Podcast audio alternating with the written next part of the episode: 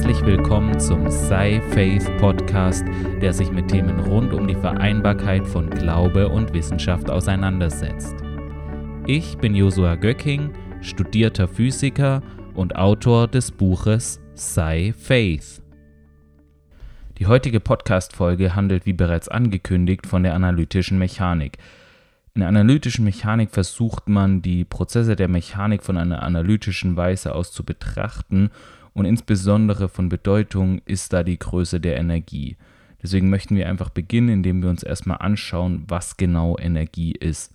Also wir hatten es ja schon mehrmals im Podcast, dass wir die Größe der Energie betrachtet haben und dass wir auch gesehen haben, dass die Energie erhalten ist.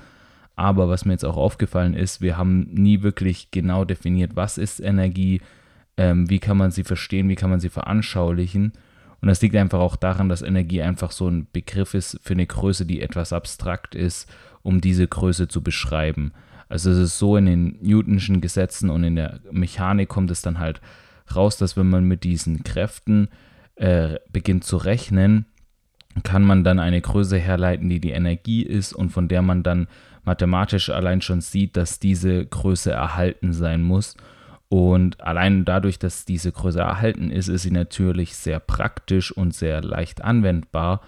Und deswegen äh, hat, hat die Energie eine so große Bedeutung in der Physik. Was man sich genau darunter vorstellen kann, ist manchmal ein bisschen schwierig. Also es ist die, die, die ja, einfach die Ener Energie beschreibt es eigentlich schon am besten. Und ähm, was man aber vor allem auch was ich jetzt vor allem veranschaulichen möchte, ist die, die Erhaltung der Energie. Wie kann man sich das vorstellen?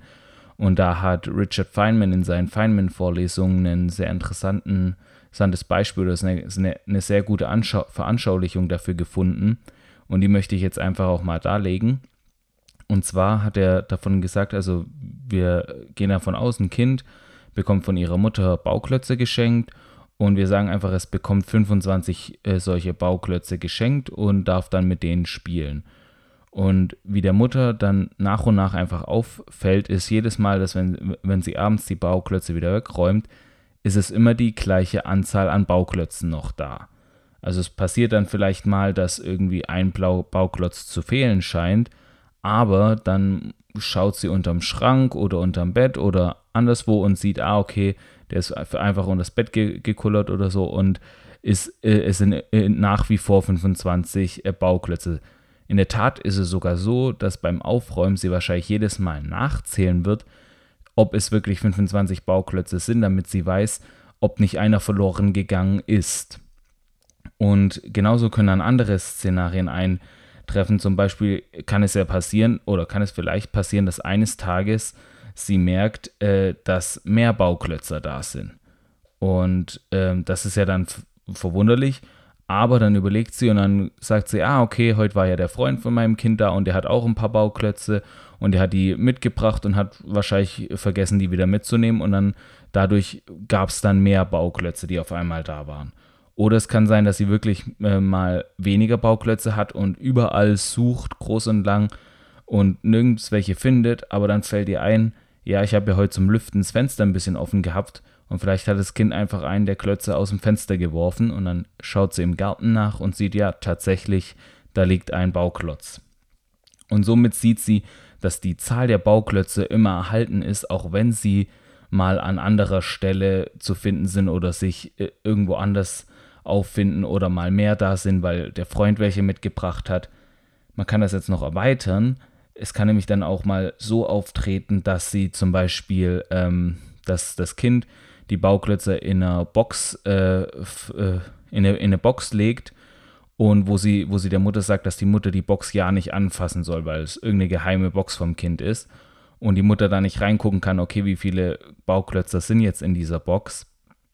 Aber sie kann dann zum Beispiel anfangen, zu einem Zeitpunkt, wenn alle Bauklötze da sind, die Box äh, und somit in der Box keine Klötzer drin sind, diese zu wiegen. Und wenn das Kind dann in der Box Bauklötze hat, kann sie es ja nochmal wiegen. Und aus der Differenz bekommt sie dann das Gewicht der Bauklötze in der Box. Und wenn sie weiß, wie viel ein Bauklotz wiegt, kann sie ja daraus berechnen, wie viele Bauklötze in dieser Box drin sind. Und kann somit dann auch berechnen, ob die Zahl der Bauklötze immer noch erhalten ist Und weiter kann man das dann natürlich auch noch spinnen, zum Beispiel, wenn, der, wenn das Kind jetzt anfängt, äh, beim Bad nehmen, die Bauklötze mit in, in die Badewanne zu nehmen, könnte die Mutter, wenn sie es jetzt ausrechnen will, aus der Verdrängung von dem Wasser in, in der Badewanne rausrechnen, wie viele Bauklötze da drin sind. Und so könnte sie immer ausrechnen, ob tatsächlich noch alle Bauklötze vorhanden sind. So, jetzt ist natürlich die Frage, was hat es mit der Energie und der Energieerhaltung zu tun? Ja, wenn man die Bauklötze als die Energie sieht, hat man genau äh, diese, diese Beschreibung der Energie und auch der Energieerhaltung. Denn genau wie die Bauklötze ist die Energie immer erhalten. Also es gibt immer gleich viele Bauklötze, die werden, da tauchen nicht einmal irgendwann aus dem Nix irgendwelche Bauklötze auf oder verschwinden, die kommen immer von irgendwo her. Und genauso ist es bei der Energie. Die Energie ist immer erhalten, da kommt nicht aus dem, irgendwo aus dem Nichts Energie her und die verschwindet auch nicht irgendwo ins Nichts. Und genauso wie es bei den Bauklötzen war, dass man vielleicht manchmal ein bisschen genauer schauen muss, dass man unterm Bett schauen muss oder dass man schauen muss, ob welche aus dem Fenster geflogen sind, muss man bei der Energie schauen, ob die Energie nicht in andere Form übergegangen ist, in andere äh, Bereiche gegangen ist oder sich anderswo äh, freigesetzt hat, weil es gibt viele Prozesse in der Physik, in denen es so aussieht, als würde da einfach Energie verloren gehen, aber das liegt immer daran, dass man nicht genau genug schaut, wo diese Energie ähm, hingegangen ist oder ja, dass man irgendetwas nicht berücksichtigt dabei. Und wir haben ja gesehen schon, also Energie kann sich umwandeln oder kann in andere Formen umgewandelt werden, wie der Bauklotz zum Beispiel in der Truhe sein kann und dann quasi anders berechnet wird, weil er wird dann durch, durch das Gewicht wird berechnet, ob da ein Bauklotz drin ist oder nicht. Und genauso ist es bei einer Energie, wenn sie sich in eine andere Form umwandelt, wird durch andere Experimente oder durch andere äh, Rechenmöglichkeiten diese Energie berechnet.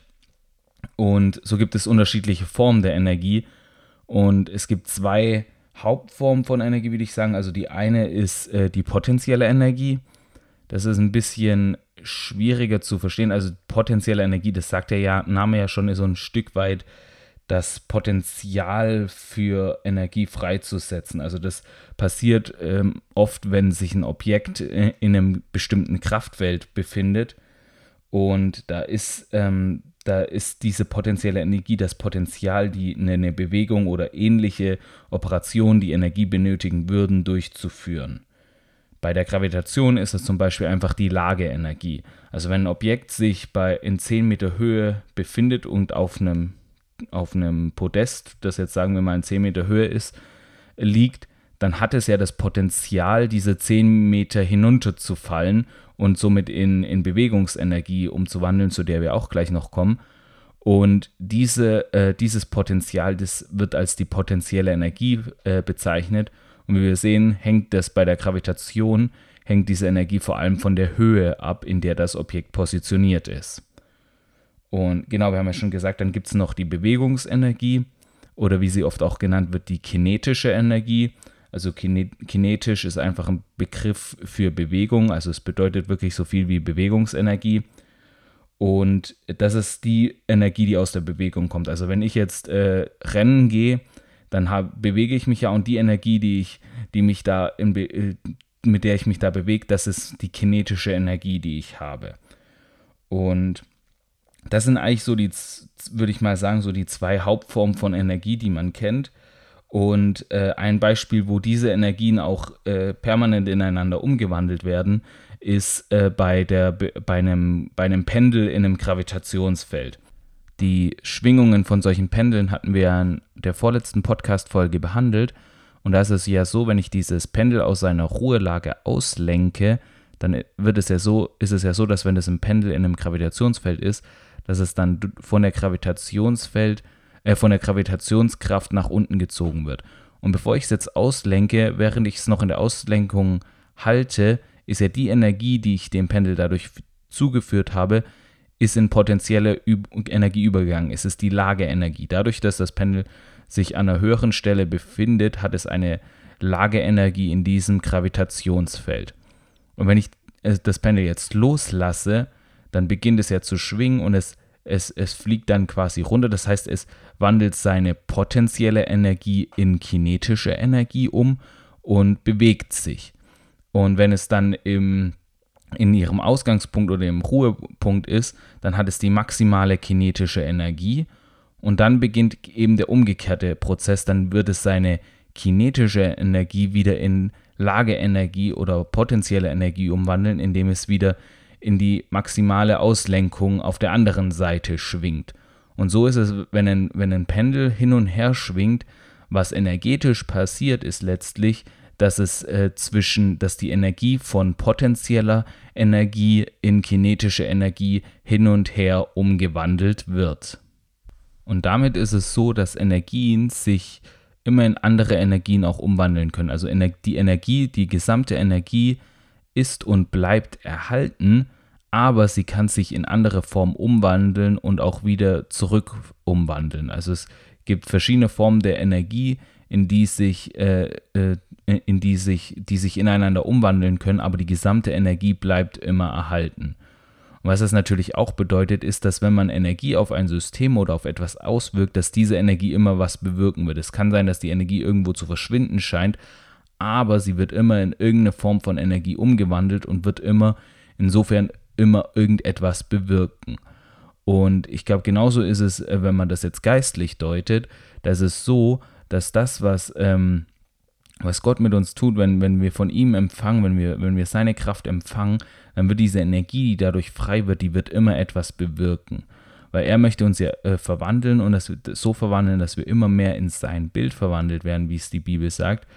Und er möchte, dass wir da immer mehr hineinkommen und wenn wir, in, wenn wir von seiner Kraft empfangen, dann passiert das auch, auch wenn es sich nicht immer so anfühlt. Es mag sich manchmal so anfühlen, als würde da gar nichts passieren, als würde in unserem Leben gar nichts vorangehen. Aber wenn wir uns seiner Kraft aussetzen und seinem Wort aussetzen, dann wird das in uns bewirken, wozu es ausgesandt wurde. Und dann wird diese Energie auch in, in die Form umge in, in vielleicht eine Form, wie wir es gar nicht feststellen können, umgewandelt werden, aber sie wird bewirken, wozu sie ausgesandt wurde.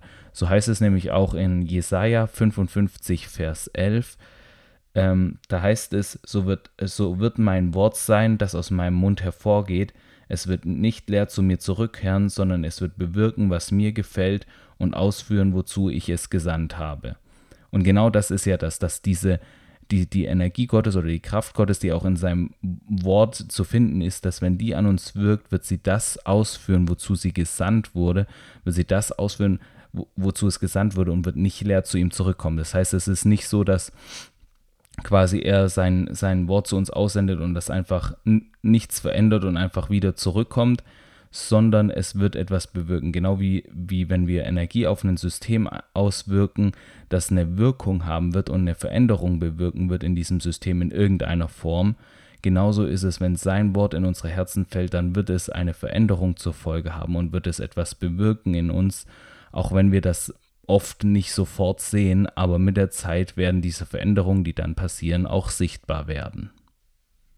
Genau, wir haben jetzt die äh, Bewegungsenergie oder die kinetische Energie als eine Form der Energie und die potenzielle Energie als eine Form der Energie erwähnt. Und ich habe auch gesagt, dass das so die Grundform der Energie sind. Das habe ich gesagt, weil es gibt zwar noch andere Formen von Energie, aber die lassen sich meistens auf diese beiden Energien zurückführen. Zum Beispiel gibt es nämlich noch die Wärmeenergie, also die Energie, die in der Wärme enthalten ist. Und wie wir in der nächsten Podcast-Folge, da werden wir uns mit äh, Thermodynamik auch auseinandersetzen. Wie wir da sehen werden, ist Wärmeenergie nichts anderes als die kinetische Energie der einzelnen Atome. Also die einzelnen Atome bewegen sich ja mit Kinete und haben dann demnach kinetische Energie. Und diese Bewegungsenergie der einzelnen Atome ist das, was wir auf makroskopischer Ebene, also auf der uns äh, wahrnehmbaren Ebene als Wärme wahrnehmen. Und insofern ist diese Wärmeenergie eigentlich nichts anderes als die kinetische Energie der einzelnen Atome. So, wir kommen jetzt zum Thema der analytischen Mechanik oder wie man die Mechanik aus von einer analytischen Sicht auch betrachten kann. Und da geht es gerade auch um diese Energie oder da, da äh, spielt die Energie eine, eine wichtige Rolle. Und zwar handelt es sich da um sogenannte Extremalprinzipien. Das bedeutet, man geht von Extremstellen aus. Also Extremstellen sind in der Regel oder sind eigentlich Stellen, wo, wo etwas entweder maximal oder eben minimal wird. Also in der Mathematik kennt man das vielleicht noch von irgendwelchen Funktionen, zum Beispiel eine Parabel hat ja irgendwie, hat ja dann so ein Minimum, also das ist ja wie so ein, wie, wie, also da, die kommt ja von oben und dann geht sie in diesen Scheitelpunkt oder in dieses Minimum und dann geht's, äh, fährt sie, äh, geht sie wieder nach oben. Und das wäre so ein, die, dieses Minimum wäre so eine Extremalstelle.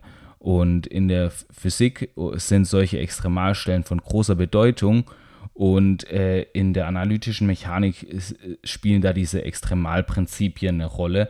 Und was man hier nämlich nicht mehr tut, ist, wie wir, äh, oder man löst schon, also wir haben ja bei Newtonschen Axiom haben wir gesehen, dass man da diese Differentialgleichungen, wie sie heißen, löst, um einfach die Bewegungsgleichung zu bestimmen. Und man löst hier zwar auch noch Differentialgleichungen, aber das sind andere Formen von Gleichungen, die sich nämlich aus, aus solchen Extremalprinzipien ergeben, indem man nämlich versucht, die aufzuwendende Energie zu minimieren. Das ist das Prinzip, das hinter diesen Prinzipien steckt.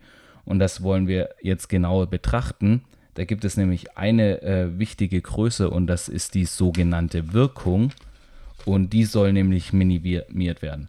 Also da muss man zunächst sagen, äh, hat man zunächst die sogenannte Lagrange-Funktion und muss gar nicht groß wissen, was das ist, aber die Lagrange-Funktion ist eigentlich nur die Differenz von kinetischer und potenzieller Energie. Also ich sage die kinetische Energie, also die Bewegungsenergie, die Energie, mit dem sich ein Objekt bewegt, zieh, und, und von dieser Energie ziehe ich die potenzielle, also die Lageenergie oder die Energie, potenzielle Energie, die aus, diesem, aus dem Kraftfeld, in dem sich das Objekt befindet, die ziehe ich voneinander ab. Und jetzt ist, natürlich auch noch wichtig, wie sich das System in der Zeit verändert. Also integriere ich über die Zeit. Muss man jetzt nicht groß verstehen, was ähm, integrieren bedeutet, aber äh, man muss einfach verstehen, äh, verstehen, ich berücksichtige die Zeit, in der, de, in der der Prozess stattfindet, den ich beobachte. Ich berücksichtige die kinetische Energie und ziehe davon die potenzielle Energie ab. Also ich berücksichtige die Differenz von kinetischer und potenzieller Energie und berücksichtige dann auch noch die Zeit. Und dann sage ich, dass äh, wenn ich das alles berücksichtige, soll das minimal werden. Also ich will die, auf, die über die Zeit aufzuwendende Energie minimieren. Weil das äh, stellt man fest, ist ein Prinzip in der Natur, dass die aufzuwendende Energie mit der Zeit immer minimiert, minimal sein soll. Und das ist dieses Extremalprinzip, dass wir sagen, die aufzuwendende Energie soll über die Zeit hinweg immer minimal bleiben. Und wenn man das durchrechnet, also die Größe, die man da bekommt, ist die sogenannte Wirkung. Und man sagt einfach, die Variation davon soll äh, verschwinden, was im Prinzip nichts anderes bedeutet, dass sie minimal werden soll. Also dass die Wirkung selbst minimal werden soll. Und wie man, wenn man das durchrechnet, kommt man auf die sogenannten Euler-Lagrange-Gleichungen, was im Prinzip Gleichungen sind, die, wenn man sie ausführt oder durchrechnet, einem die Bewegungsgleichungen des Systems geben. Also statt dass man, wie wir in der ersten, äh, in der ersten Podcast-Folge zur Mechanik äh, über die Newtonschen Axiome gelernt haben, statt dass man äh, die, die Kraftgesetze hier einsetzt und das durchrechnet und dann auf die Bewegungsgleichung kommt, sagt man hier, äh, wir, äh, wir wissen, okay, die ähm, Energie, aufzuwendende Energie über die Zeit muss minimiert werden. Und ähm, da, äh, indem wir das ausrechnen, kommen wir auf die Euler-Lagrange-Gleichung und indem wir die ausrechnen, kommen wir auf die Bewegungsgleichung. Also man hat am Ende dasselbe Ergebnis, aber man hat einen anderen äh, Ansatz gewählt, äh, der, der, mit dem man zu diesem Ergebnis kommt. Und dieser Ansatz ist eben gerade dieser, dass die äh, Energie, die aufgewendet werden muss, über die Zeit hinweg minimal bleiben soll. Und ich glaube, dieses Prinzip kann man auch auf den Glauben deuten, denn es heißt ja, dass, wie, wie schon mehrmals gesagt, es soll immer die aufzuwendende Energie minimiert werden. Oder es heißt, dass auch, dass die Differenz zwischen potenzieller und kinetischer Energie äh, minimiert werden soll. Und äh, wenn man jetzt die Zeit da mal rausrechnet, wird ja die Differenz zwischen potenzieller und kinetischer Energie äh, minimiert, wenn, äh, wenn sie am besten gleich sind. Also wenn die potenzielle Energie gleich der kinetischen Energie ist, dann wäre, das, wäre die Differenz ja null und dann wäre es ja äh, minimalst möglich. Und äh, ich glaube, im Glauben lässt sich das so deuten, dass dass Gott jedem von uns ein Potenzial gegeben hat. Er hat in jedem von uns Talente, Fähigkeiten und einfach Dinge gelegt, die wir können und einfach ein Potenzial äh, von etwas, was in unserem Leben hervorkommen kann. Und ich glaube, äh, man kann das so deuten, dass er möchte, dass einfach die Differenz zwischen dem, was wir an Potenzial haben und dem, was wirklich sichtbar ist, in dem, was in unserem Leben wirklich hervorkommt, dass diese Differenz minimal wird, weil er wirklich möchte, dass alles, was er in uns gelegt hat, all die Träume, all die Visionen, all die, äh, all die Talente, all die Fähigkeiten, dass all das umgesetzt und angewendet wird und dass all das hervorkommen wird. Und deswegen kann man das so deuten, dass wenn wir wirklich uns in, auf, ihn, auf ihn einlassen und wirklich von ihm führen lassen, dann wird ja so sozusagen einfach, werden seine Gesetze für uns gelten, werden seine Regeln für uns gelten. Und was dann passiert ist, dass das Potenzial, das er in uns gelegt hat, voll und ganz einfach umgesetzt wird und somit diese Differenz aus, äh, aus Potenzial und dem, was, was wirklich umgesetzt wird, was ja die Bewegungsenergie wäre, minimiert wird. Und so möchte ich einfach auch jeden ermutigen, dass, man, dass du dein eigenes Potenzial einfach nicht vergräbst oder nicht unter den Scheffel stellst, sondern einfach glaubst, dass Gott dir dieses Potenzial gegeben hat und er es dir wirklich auch gegeben hat, damit du es umsetzt und damit du, damit es in dir hervorkommt. Weil Jesus äh, spricht in den Evangelium auch von einem Gleichnis äh, von dem, den Knechten, die die Talente von ihrem Herrn zugewiesen bekommen und da ist es so, dass äh, einer bekommt fünf Talente, einer bekommt zwei Talente und einer bekommt ein Talent. Und ähm, es ist dann so, dass äh, die, der mit den fünf Talenten und der mit den zwei Talenten, die wirtschaften mit denen gut und vermehren die, damit dass sie am Ende doppelt so viele haben. Und der Herr ist dann sehr äh, zufrieden mit ihnen und lässt ihn auch diese Talente behalten. Aber der mit dem einen Talent, der hat irgendwie Angst und ver, ver, vergräbt das äh, äh und als der Herr dann zurückkommt, ist er, ist er sehr sauer und ähm, nimmt ihm das sogar weg und gibt das dem mit den zehn Talenten. Und ich glaube, so ist es auch, dass, dass Gott wirklich möchte, dass wir unsere Talente wirklich einsetzen und wirklich das hervorbringen lassen, das Potenzial hervorbringen lassen, das er in uns gelegt hat und es nicht einfach aus Angst äh, vergraben und somit nicht hervorkommen lassen.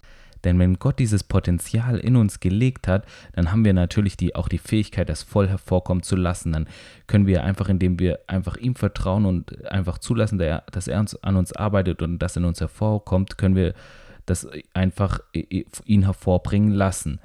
Genauso wie das Pendel, wenn es einfach diese potenzielle Energie hat, die das einfach in kinetische Energie umwandeln kann, können wir, wenn wir auf ihn vertrauen und auf sein Wort hören, dieses Potenzial, das er in uns gelegt hat, einfach hervorkommen lassen und brauchen auch keine Angst haben, dass da irgendwas schiefgehen kann, weil, weil er einfach treu und gerecht ist und das in uns hervorbringen kann und wird. Wenn man jetzt mit diesen Euler-Lagrange-Gleichungen rechnet, zeigt sich sehr bald, dass man sich die Arbeit sehr viel leichter machen kann, wenn man geeignete Koordinaten verwendet weil die Koordinaten, von denen man ein System aus betrachtet, machen es oft ja sehr viel einfacher, äh, die machen die Rechnung oft sehr viel einfacher. Die Ergebnisse sind am Ende natürlich immer die gleichen, aber durch eine geeignete Wahl von Koordinaten kann man sich die Arbeit um einiges vereinfachen.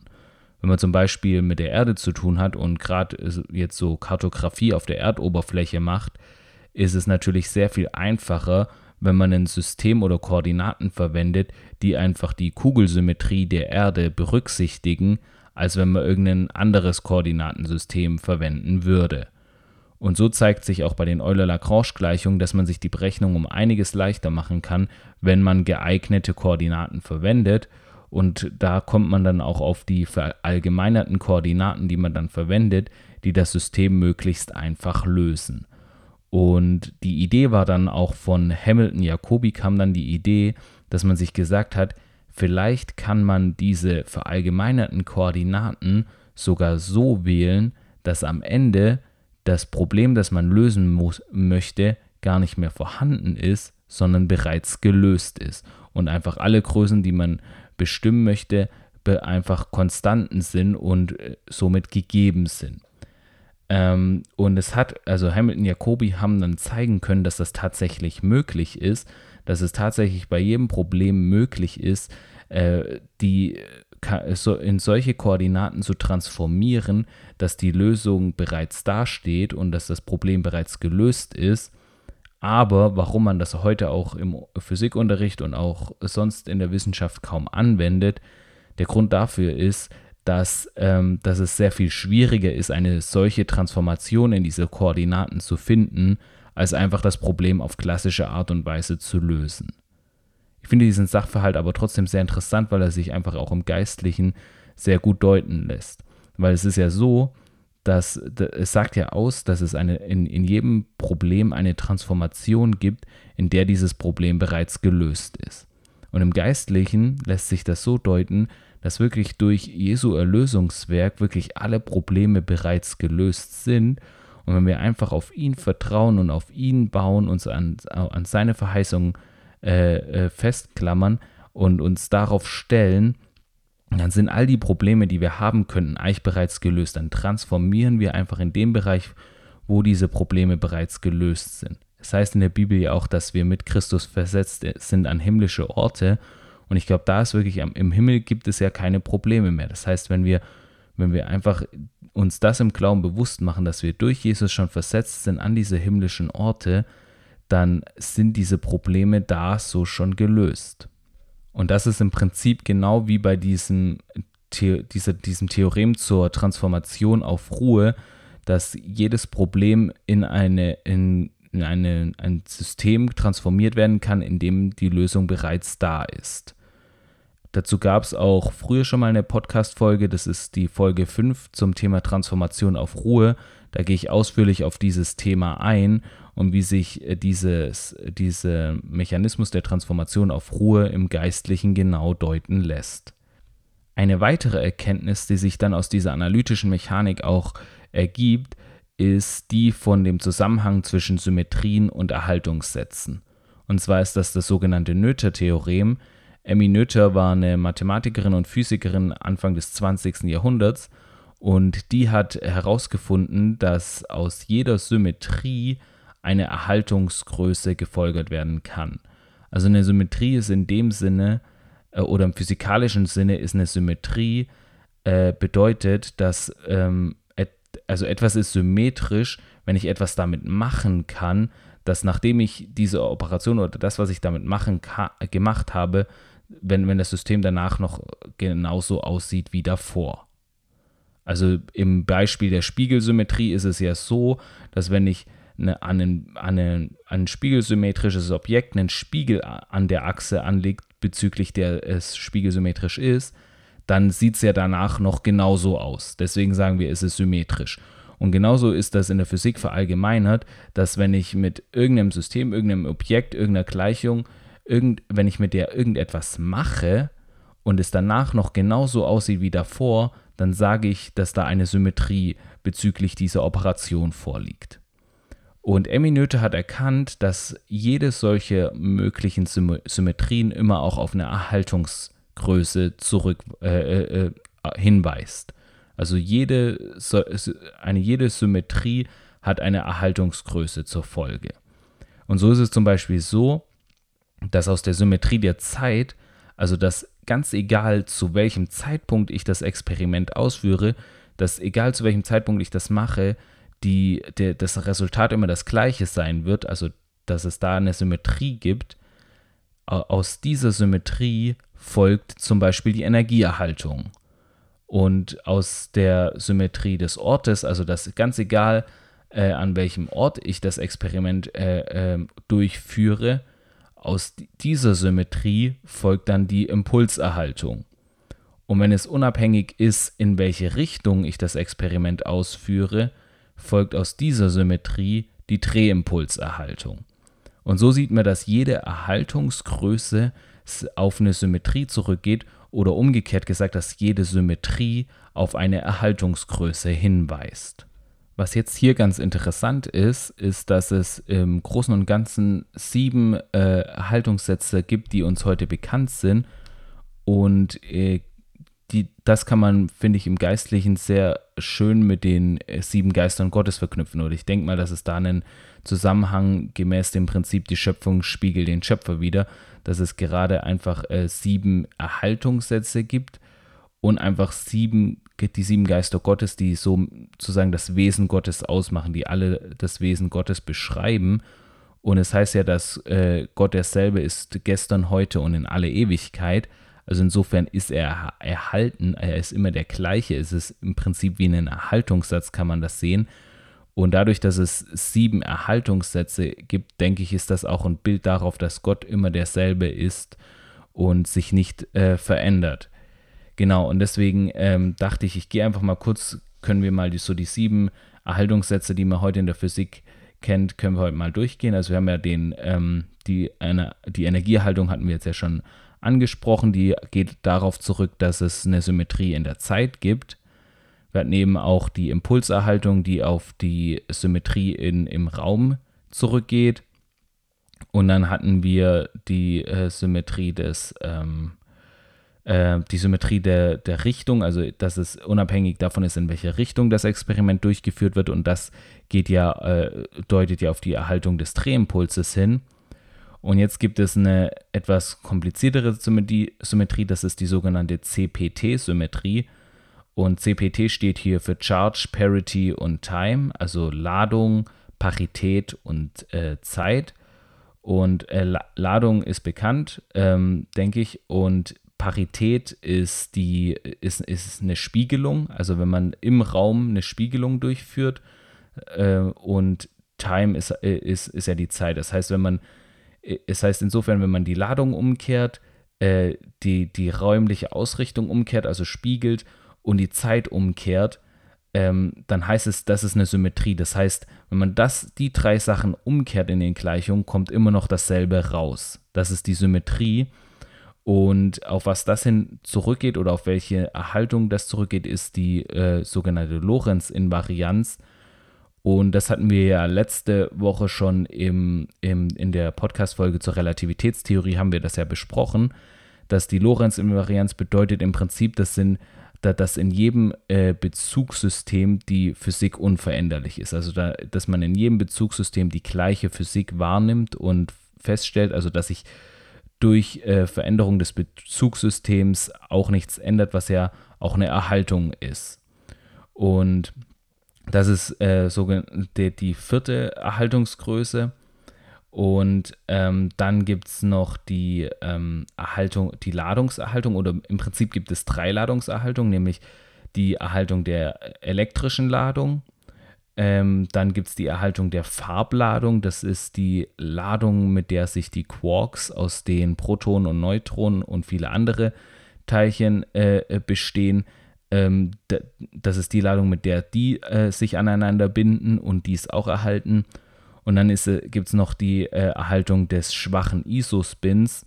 Ähm, das ist die ähm, Ladung, mit der die schwache Kernkraft ähm, wirkt und die schwache Kernkraft ist die Kraft, die für radioaktive Zerfälle verantwortlich ist. Also gerade auch für den radioaktiven Beta-Zerfall ist diese Kraft verantwortlich. Und diese drei Ladungsarten sind alle erhalten und gehen auf Eichsymmetrien zurück. Also das ist jetzt ein etwas komplexeres Thema und das also Eichtheorien haben wir auch noch nicht behandelt. Das werden wir dann, wenn wir uns mit äh, Elektrodynamik beschäftigen, werden wir uns anschauen, was Eichtheorien genau sind. Aber im Prinzip ist es bei Eichtheorien so, dass sie invariant darin drunter sind, wenn man gewisse Terme ihnen hinzufügt. Also man kann die äh, Größen in diesen Eichtheorien äh, äh, transformieren in einer gewissen Weise und es wird die letzt die Ergebnisse, die man dann am Ende bekommt, nicht verändern. Also da ist, da liegt, wie man sieht, eine Symmetrie vor und diese Symmetrie ist, wie man in, Teich, in der Teilchenphysik dann vor allem merkt, diese ist dann für diese Ladungserhaltungen verantwortlich. Und jetzt haben wir gesehen, wir haben drei Ladungserhaltungen. Wir haben die Erhaltung von Energie, die Erhaltung von Impuls, die Erhaltung von, vom Drehimpuls und diese CPT-Symmetrie, also die Symmetrie unter der Umkehrung von Ladung, Parität und Zeit. Und diese Umkehrung natürlich kombiniert, also man kehrt das alles gleichzeitig um.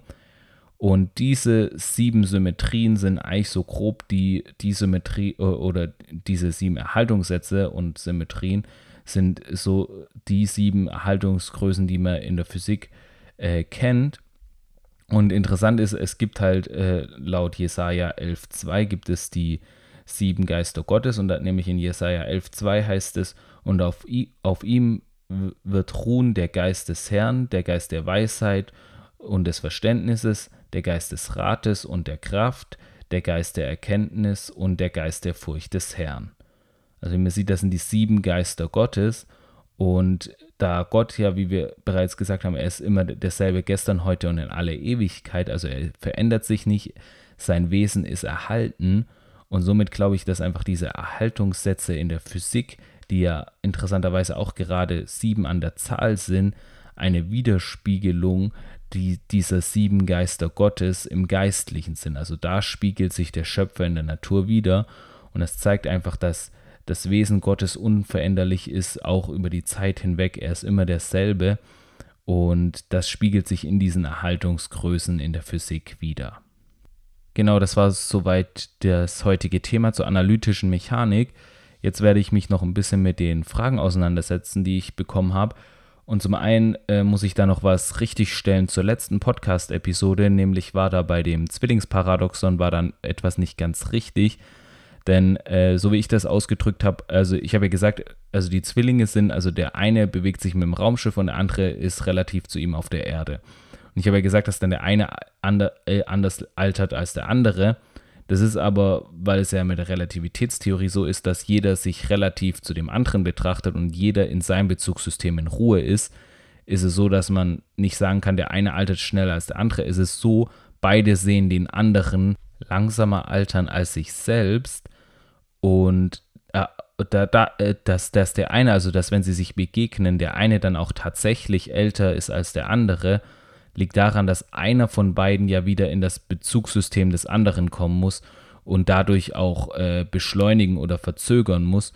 Und durch diese Veränderung der Bewegung ändert sich dann auch dieser Zustand auch dauerhaft. Also dadurch, dass der Raumfahrer dann zurück auf die Erde kommen muss, muss er wieder in das Bezugssystem seines Bruders treten und dadurch wird es bei ihm so sein, dass er weniger gealtert ist als sein Bruder und somit das nicht mehr nur ein relativer Effekt der beiden waren, den beide gleichermaßen wahrnehmen, sondern dass es dann wirklich auch so ist, dass der eine tatsächlich älter ist als der andere. Genau, ich hoffe mal, das ist dadurch ein bisschen verständlicher geworden. Das ist immer ein bisschen schwierig, das auch alles richtig auszudrücken und richtig klarzustellen weil da unterlaufen einem auch schnell äh, Fehler, weil das, da muss man immer sehr genau sein. Also ich bin mir auch nicht sicher, ob bei der letzten Folge alles so äh, verständlich gewesen ist. Also ihr könnt da gerne, wenn, wenn euch da etwas nicht klar war, nochmal Nachfragen stellen, dann kann ich das in den nächsten Podcast-Folgen nochmal abhandeln, weil gerade dieses Thema Relativitätstheorie ist einfach sehr äh, kompliziert und auch sehr schwierig zu verstehen. Und da kann es gut sein, dass dann mal noch einige Fragen aufkommen. Also könnt ihr gerne nachfragen, wenn ihr irgendwas nicht äh, komplett verstanden habt. Dann habe ich ja noch die Rückmeldung bekommen, dass wenn ich diese geistlichen Interpretationen bringe, dass das ja eine Annahme ist und die ich einfach dann auch als wahr deklariere. Und dazu sollte man sagen, ähm, ich trenne, denke ich, oder ich denke, dass ich immer sehr klar im Podcast trenne, was jetzt geistliche Interpretation oder auch meine eigene Sicht auf die Dinge ist und was wirklich Wissenschaft ist und was auch wirklich wissenschaftlich bestätigt ist. Also ich versuche mich, versuche immer sehr klar deutlich zu machen, was da was ist und ich denke auch, dass das aus dem Podcast gut rüberkommt. Und natürlich ist es so, wenn ich so eine geistliche Interpretation bringe, dass das jetzt nicht äh, unbedingt äh, eine zu 100% wissenschaftlich bestätigte Sache äh, ist oder das ist auch in den meisten Fällen gar nicht möglich sondern es ist einfach eine Deutung dieser wissenschaftlichen Ergebnisse auf die äh, geistliche Welt. Ein Stück weit, denke ich, kann man es auch als eine Art Gleichnis sehen. Es war ja bei Jesus damals so, dass er mit den Menschen, mit denen er gesprochen hat, er hat mit ihnen Gleichnissen geredet. Und diese Gleichnisse haben sich oft auch auf den Alltag von diesen Menschen bezogen. Er hat ja die Jünger, die, wo viele Fischer waren, hat er gesagt, ja, ich mache euch zu Menschenfischern. Das war einfach ein Bild woran sie erkennen konnten, was er meint, weil sie Fischen kannten sie und indem er dieses Bild verwendet hat, wussten sie, was er damit meint. Und ich glaube, genauso ist es ein Stück weit in diesem Podcast auch so, dass ich einfach den Glauben verständlich machen will aus einer wissenschaftlichen Sicht und indem ich einfach die ähm, wissenschaftlichen Erkenntnisse auf den Glauben hindeute, denke ich, wird wie in so einem Gleichnis deutlich, was der Glaube ist und wie man jetzt von einer wissenschaftlichen Sichtweise auf den Glauben schauen kann. Und es ist jetzt natürlich so, dass gerade diese, wird auch wahrscheinlich aufgefallen sein, gerade diese geistlichen Deutungen machen, ich würde mal sagen, nicht mehr als 20 Prozent des Podcasts aus. Also das meiste ist wirklich in den, vor allem in den letzten Folgen, ist das meiste eigentlich reine Wissenschaft und wird dann in immer kleinen Randnotizen immer auf den Glauben hin gedeutet. Das heißt, wer jetzt daran jetzt nicht so wirklich Interesse hat, sondern nur wissen will, wie die Wissenschaft funktioniert, nur da eine Einführung bekommen wird, möchte, für den ist der Podcast sicher auch hilfreich, weil es zum großen Teil wirklich rein um die Wissenschaft geht und ich das auch sehr deutlich trenne. Das heißt, man bekommt kein Mischmasch, sondern man weiß immer, okay, jetzt redet er gerade über die geistliche Deutung und jetzt redet er über die Aussagen der Wissenschaft. Und deswegen denke ich, äh, passt das auch, wenn man jetzt an dem geistlichen Teil nicht das große Interesse hat, kann man trotzdem auch eine gute Einführung in die Wissenschaft durch diesen Podcast bekommen. Was noch explizit genannt wurde als eine Annahme, die gemacht wurde und die ja nicht äh, bestätigt ist, wäre, dass man sagt, ja, ähm, dass das Wort Gottes Lorenz invariant ist, kann ja nicht überprüft oder ist ja nicht überprüft und dann müsste man eine solche Transformation durchführen, um das zu zu beweisen. Aber das funktioniert ja nicht, weil eine Transformation wäre ja, in, also in dem Beispiel war es ja so, dass ich gesagt habe, jeder Mensch hat so sein eigenes Bezugssystem, aus dem er die Welt sieht, aber das Wort Gottes ist unabhängig davon wahr und ist somit eine Lorenz-invariante Größe. Und wenn man, das kann man jetzt sehr schwer überprüfen, weil man ja nicht in andere Köpfe, also in andere Bezugssysteme wechseln kann, weil man nicht in andere Köpfe reinschauen kann. Und es ist aber dennoch so, dass ich aus meiner Erfahrung und der vieler andere Christen weiß, dass bei denen es so gewesen ist, dass dieses Ausharren und das Stellen auf das Wort Gottes wirklich bewirkt hat, dass da, äh, und äh, die Dinge, dass, die das Wort Gottes sagt, bewirkt hat und somit gezeigt hat, dass das Wort Gottes äh, zutreffend ist. Und das waren auch äh, Christen aus ganz unterschiedlichen Hintergründen, die also ganz unterschiedliche Bezugssysteme hatten und dass bei denen allen das Wort Gottes sich als die Wahrheit erwiesen hat, bestätigt für mich diese Lorenz-Invarianz. Also es lässt sich ein Stück weit bestätigen aus Erfahrungen und aus dem, was man von anderen Christen und die in anderen Bezugssystemen sozusagen sind, ähm, gelernt hat. Damit lässt sich es bestätigen, aber natürlich kann man eine solche Transformation jetzt per se nicht durchführen, weil man ja nicht in andere Köpfe reingucken kann. Und deswegen sind es immer so Sachen, die kann man jetzt nicht perfekt wissenschaftlich bestätigen, aber es ist einfach auch nicht wirklich da, der, der Hintergrund. Also man macht das jetzt nicht, das ist jetzt keine wirkliche wissenschaftliche Aussage, sondern es ist mehr, wie, wie gesagt, mehr so ein Gleichnis von der Wissenschaft auf die geistliche Welt.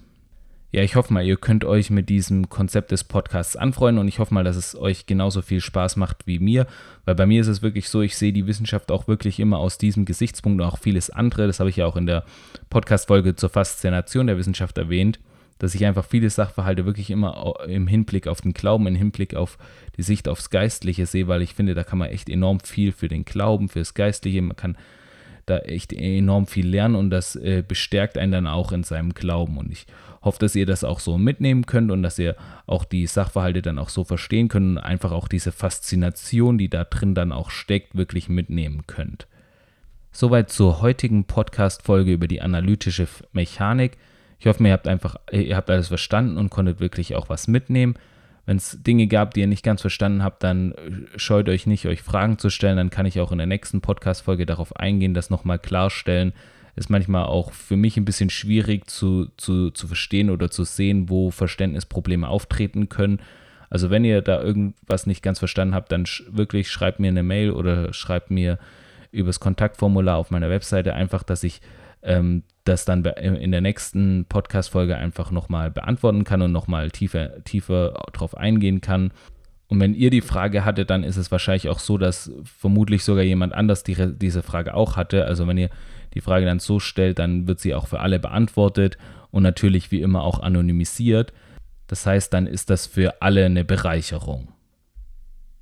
Ihr findet diese und weitere Beiträge auch auf meiner Webseite sei-faith.de oder buchstabiert sci-faith.de. Dort findet ihr auch mehr Informationen über mein Buch und könnt es euch über einen Link auch bestellen. Außerdem könnt ihr, wenn ihr immer auf dem Laufenden bleiben wollt, was bei SciFaith so passiert, auch meinen Newsletter abonnieren oder mir über das Kontaktformular eine Nachricht hinterlassen. Mit dieser Folge haben wir eigentlich alles zur klassischen Mechanik behandelt und in der nächsten Podcast-Folge wird es, wie bereits erwähnt, um ein Thema gehen, was zwar auch noch mit der Mechanik zu tun hat, aber äh, doch ein bisschen anders ist. Und zwar wird es um die statistische Physik und die Thermodynamik gehen. Und das ist nämlich im Prinzip ist das Mechanik auf mikroskopischer Ebene, also wie sich die einzelnen äh, Atome verhalten, aber was das auch für Auswirkungen auf die makroskopische Ebene hat, also was das bedeutet, was dann Wärme ist und wie all diese Größen, die wir da kennen, dann zustande kommen. Bis dahin wünsche ich euch eine wunderbare Zeit und freue mich schon, wenn ihr nächste Woche wieder reinhört.